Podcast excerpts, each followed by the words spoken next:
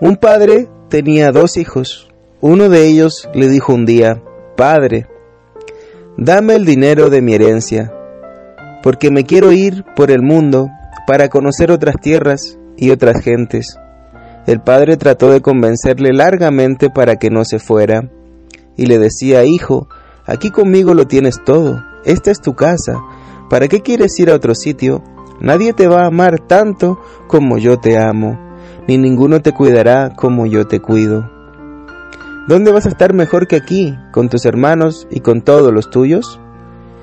Pero el hijo era necio, y no escuchaba lo que el padre le decía, así que le respondió a su padre diciéndole, Yo quiero irme, dame mi dinero, que me pertenece de mi herencia, y me iré. Viendo el padre que su hijo estaba decidido a marcharse, y que ya no podía detenerle, le dijo, Hijo, yo te amo mucho, y no quiero que te vayas, pero tú lo has decidido, y no me haces caso. Aquí tienes tu dinero, tómalo y vete, y que Dios te bendiga.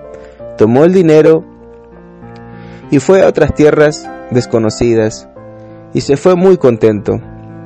Después de varios días de camino, llegó a una ciudad de gentes muy corruptas, en ellas vivían hombres y mujeres que hacían muchas maldades, se embriagaban, fornicaban, robaban y odiaban.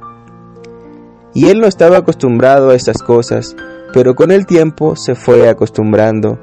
Después de haber vivido muchos días con ellos, se hizo igual a ellos. Bebía y fornicaba con rameras y vivía locamente, derrochando el dinero de la herencia de su padre que le había dado. Un día se le acabó el dinero y uno de sus amigos de aquella ciudad, al verle sin nada, le dijo, Yo tengo unos cerdos en el campo, si quieres puedes ir a cuidarles y vives allí.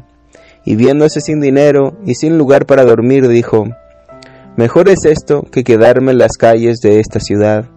Así que se fue a cuidar los cerdos del amigo, y tenía hambre, porque ni siquiera le daban de comer.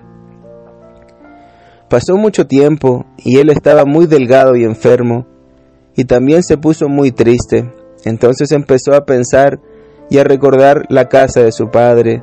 Se dijo a sí mismo, en la casa de mi padre no me faltaba nada, allí sí que lo tenía todo.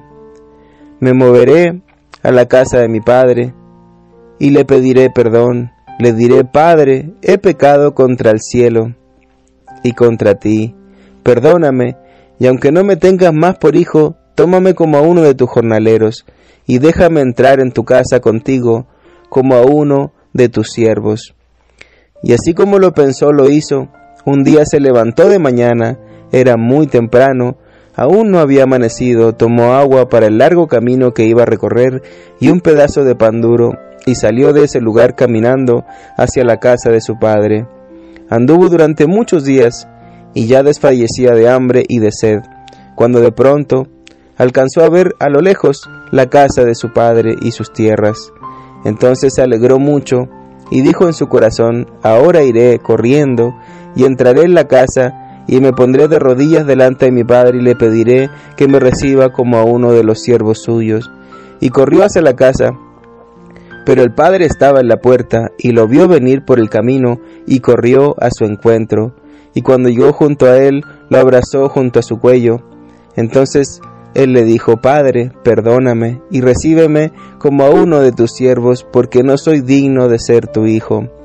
Pero el padre le dijo, ven conmigo, y lo llevó a casa y le vistió con las mejores ropas que tenía, quitó su anillo y se lo puso en el dedo.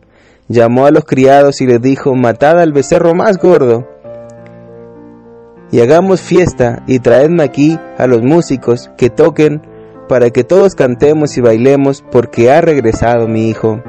Y estaban todos de fiesta, cantando y bailando, comiendo y bebiendo, y el padre y su hijo sentados juntos muy felices. Cuando llegó del campo el hermano mayor y preguntó por lo que pasaba, se lo contaron, entonces entró en la casa y dijo al padre, Padre, yo te he servido toda mi vida y nunca he pedido nada, pero ahora ha venido este tu hijo ha gastado todos sus bienes con rameras, y tú haces matar para él el becerro más gordo, y le pones tu anillo en el dedo, le vistes con la mejor ropa, y le haces fiesta? Entonces el padre le dijo, Hijo mío, todo lo que tengo es tuyo. Tú siempre has estado conmigo y nada te ha faltado, pero este es tu hermano. Se había perdido y ha sido hallado, había muerto y ha resucitado, por eso he hecho por él esta gran fiesta que tú ves. Y todos cantaron y bailaron muy felices aquel día, y el Hijo se quedó en la casa del Padre para siempre. Con amor, R.